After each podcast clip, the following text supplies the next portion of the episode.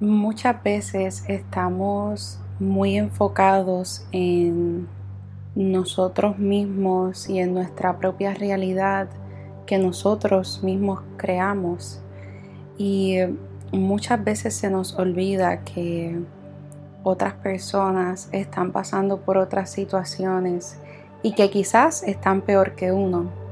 Y em, esto me ha dejado analizando, porque no sé si te ha pasado que alguien viene donde ti a expresarse y cuando terminas la conversación tú dices, diantre, esta persona está peor que yo.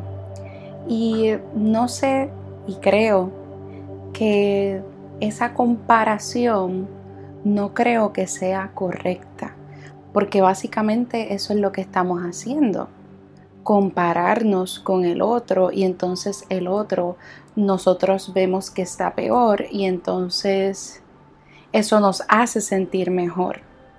Y a lo que te invito hoy es a eso, a que verifiques si tiendes a hacer eso mucho en tu vida diaria o no.